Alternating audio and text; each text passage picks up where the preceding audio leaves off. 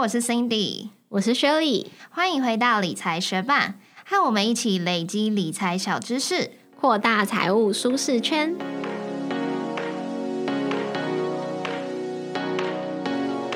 在节目开始之前，我们要来念一则学伴在 Apple Podcast 上面的留言，他叫做 COVID 点 ETCN，他说很棒的优质节目，谢谢两位提供的优质财务资讯。后续有机会介绍到债券 ETF 或 REIT 相关的配置比例建议吗？谢谢你们。我觉得这篇留言来的非常之时候，我们会特别选，是因为今天就要介绍一本好书，然后它里面就会有这个配置比例的建议哦。那谢谢这位学伴的留言，也谢谢正在收听的你。节目准备开始喽。那今天这集节目要介绍的书叫做《我毕业五年用 ETF 赚到四百万》。这里的赚到四百万指的应该是说它的。工作收入再加上 ETF 投资的收入加起来有达到总资产四百万。嗯，那作者 PG 财经笔记透过投资 ETF，在他毕业五年后，以二十九岁的年纪存了四百万台币。那这本书适合不想要主动选股，或是有买入 ETF，但是没有资产配置概念的新手投资人阅读。如果你还不认识 ETF 这个投资工具的话，虽然有点害羞，但是在我们节目刚开始的五到九集，我们有做了一系列关于 ETF 的 podcast 的介绍。可是如果你觉得我们那时候太稚嫩，节目不太好听的话，也是推荐你直接到我们的部落格去看文章，会更快哦。那我们今天的这集节目就会分享我们认为这本书中最值得学习的三点。第一点是作者精选的全球市场 ETF、美股市场 ETF、债券 ETF，还有 REITs 的标的。那第二点是 ETF 资产配置的组合。第三点是投资计划检查清单。如果你对 ETF 投资、被动投资也有兴趣，就一起收听吧。首先，作者 PG 财经笔记，他很推荐的一个资产配置概念，就是要分散投资、全球投资。那他在书中介绍了三档全球市场 ETF，分别是 VT，就是 Vanguard 全世界股票 ETF；ACWI iShare MSCI 全世界 ETF；跟 URTH iShare MSCI 全世界 ETF。其中，它最推的就是 VT，因为 VT 追踪的是 FTSE 全球全市场指数。光是 VT 这一支 ETF 就包含了八千多间不同公司的股票，你可以想象得到的企业基本上都包含在里面。那另外两档 iShare 的 ACWI 以及 URTH，虽然也是投资环球股市，但他们就只有包含大型股跟中型股，并没有涵盖到小型股。相较之下，VT 除了大型股和中型股以外，也有包含到小型股、微型股，所以可以买到更多元的全球企业。而且就管理费而言，VT 的零点零九趴也是里面最便宜的，所以它最推的就是 VT 这个 ETF。那也可以发现，iShares 这两档 ETF 都追踪 MSCI 指数。我们其实在之前的第五十四集也有介绍 MSCI 是什么，如果有兴趣的学伴也可以回去收听第五十四集哦。PG 财经笔记除了有推荐全球市场的 ETF 以外，也有推荐台股 ETF、美股 ETF 以及其他市场。那台股 ETF 大家已经非常熟悉，就是如果你对投资有一点点兴趣的话，无人不知、无人不晓，就是零零五零嘛。所以呢，我们在这边就分享他比较推荐的美股 ETF。另外，也有许多知名企业都在美国上市，像是常常买一送一的星巴克啊，或者是我们每天上班都会用到的 Google 搜寻。又或者是休闲的时候，我们会在 YouTube 上面看影片，还是花花 Instagram 做社交。如果这些公司对你来说听起来都不陌生的话，其实利用美股投资也是生活投资的一种方式。只要投资美股，就可以参与到这些企业的成长。而且，美国国内股市的总市值大概是全球各国国内股票市值的四成。因此，作者也在书中推荐了四档美股市场 ETF 的标的，分别是 VTI、VOO、IVV 以及 SPY。VTI 跟其他三档 ETF 的差异是，VTI 是追踪美国整体股市，而 VOO、IVV 以及 SPY 这三档是追踪标普五百指数。也因为如此，VTI 能够投资到小型股以及微型股。报酬就会更贴近美国整体股市的表现。所以，如果考虑 ETF 的资产规模的话，可以看到 VTI 它的规模是八千四百五十亿美元，也是这四档 ETF 中最大的。所以，作者 PG 财经笔记也最推荐将 VTI 作为投资美国市场的投资标的。除了美国企业以外，这世界上其实还是有很多表现亮眼的公司。如果只投资美国上市参与这些企业成长带来的报酬，也就太可惜了。所以呢，我们就可以利用其他除了美国市场以外的环球 ETF 来投资。那书中有介绍了四种环球除美市场 ETF，分别是 VXUS、Vanguard 总体国际股票 ETF、IXUS。iShares MSCI 核心总体国际股市 ETF，VEU Vanguard FTSE 美国以外全世界 ETF，以及 VEA Vanguard FTSE 成熟市场 ETF。这里的成熟市场其实就是指已开发国家啦。如果你听到这里已经觉得太多代号，你可能听不清楚，或者是记不住，或者是记得很忙的话，不用担心，因为我们的节目一向都是会有文字稿的。所以，如果你对于投资这些标的真的很有兴趣，你想要再深入去研究的话，那你也可以打开我们的部落格连接，那就可以直接从文章里面去确认，就是有哪些代号。甚至当然啦，如果你直接去找出这本书来看的话，里面也写的非常清楚。那刚刚讲到的 VXUS，它的管理费是比 IXUS 低的，而且会纳入国际市场的小型股，所以作者就非常推荐用文章前面提到的 VTI 来搭配这个 VXUS 作为一种全球投资组合。光是买进这两档 ETF，就等于你的投资组合里面有超过一万档不同的股票。那除了股票以外，你应该也常听到要买入债券纳入投资组合来减少波动。不过买入债券它的门槛比较高，所以作者也建议小资族可以购买债券 ETF。如果你还不熟悉债券是什么的话，过去我们第二十三集节目也有带你手把手认识债券的组成以及债券值利率。如果听完那集节目的话，就会更了解债券的特性以及投资债券的风险哦。不过，不是所有的债券都适合来当做避险的工具，要特别注意高收益债。虽然它有比较高的值利率，但是已经不是投资等级的了，所以它不具有避险的效果。那书中作者也有特别建议，投资债券型 ETF 的顺序应该从第一个美国政府公债，再来到第二个信用评级高的政府公债，最后才是第三个公司债券。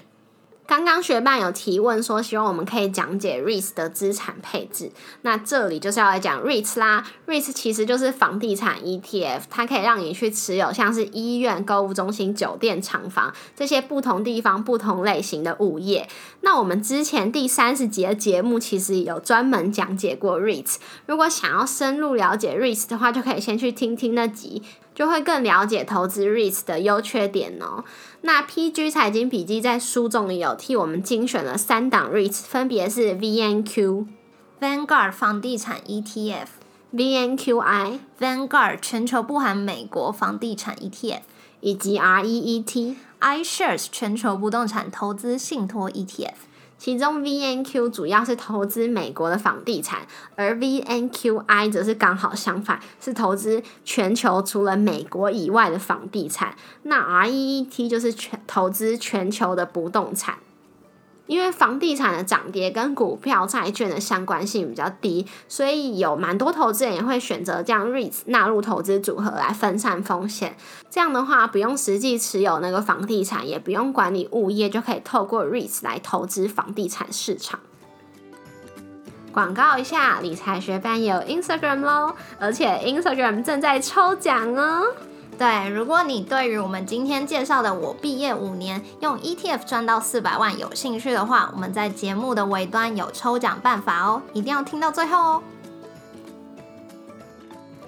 那分享完书中作者精选的 ETF 之后，就讲到了资产配置。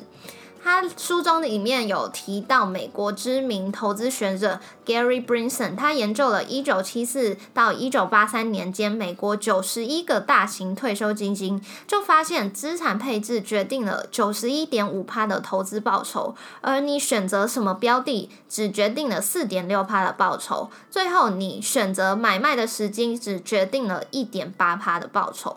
另外一个经济学家 Robert Ibbson，他也发现类似的结果。他说，资产配置的重要性远远超过选股以及决定买卖的时机。投资报酬九十趴以上的波动，决定于所选的投资类别以及其比例。相信在学习投资的路上，你应该也常常听到资产配置的重要性。因此，作者。PG 财经笔记，他也有在书中推荐了他觉得适合不同人生阶段的资产配置组合。如果是刚出社会的新鲜人的话，作者就推荐可以考虑八股二债，也就是八十趴的股票，二十趴的债券。那如果是即将步入中年的人的话，就可以考虑六股四债。如果是只想要简单就好的人，那也可以考虑一半股一半债。那如果是即将退休投资人的话，那四股六债可能也是不错的方式。那如果就只想要稳定的保守型投资人的话，那可以考虑二股八债。作者推荐的资产配置组合是非常简单的方法，但是要依照你自己的职业收入，或者是你的年纪、你的个性属于保守，还是你可以承担高风险，也都是你该考虑进去，呃，建构你投资组合的因素。那书中也举了几个例子，让作者来依照这些例子中不同的因素，建议他们应该配置的投资组合。谨慎的三十岁单身汉可以从保守的二十八股票、八十趴债券开始投资。那如果是收入不稳定的四十岁双薪家庭，因为收入不稳定，所以需要有十趴的短期投资，搭配五十趴的股票以及四十趴的债券。那如果是个性积极而且享受退休生活的六十岁夫妻的话，那一半股一半债也可以期待有高一点的长期报酬来留钱给子孙。那最后就要来讲到这本书中我最最推荐大家一定要去看的部分，也就是第五章的投资计划检查清单。为什么要有投资计划检查清单呢？除了让你自己可以有纪律的去执行你的投资计划外，也可以在市场恐慌，然后你信心不足的时候，这个投资计划检查清单就像一颗定心丸，让你不会手足无措。那作者在书中有列出二十六项检查项目，让你可以回答之后去判断你的投资目标是什么，你的资产配置比例，还有你风险来的时候可以怎么做。那除此之外，作者也很贴心的把这二十六项检查项目浓缩为五个步骤。第一个就是要设定你的投资计划书，再你要决定你的股债比例，然后也要决定你的投资区域比例。第四项就是要考量规模以及价值。第五项则是考虑你有没有投资特定产业。我相信，如果这些问题你一一回答完毕，会对你自己的投资计划还有投资策略就蛮有信心的。你的心情也比较不会随着股市的涨跌有剧烈的波动。那我们接下来就针对这二十六项的检查清单，其中有几项觉得有趣的，提出来跟大家讨论一下。像是第七项，不投资光靠储蓄的话，要存几年才能存到？他举例，如果你想要在退休的时候有一千五百万，那你一个月可以存两万，一年可以存二十四万的话，你就必须要存六十二点五年才能够存到。所以他就挂号说太久了，你必须要投资。对，那还有第二个问题，这笔钱可以投资几年不卖？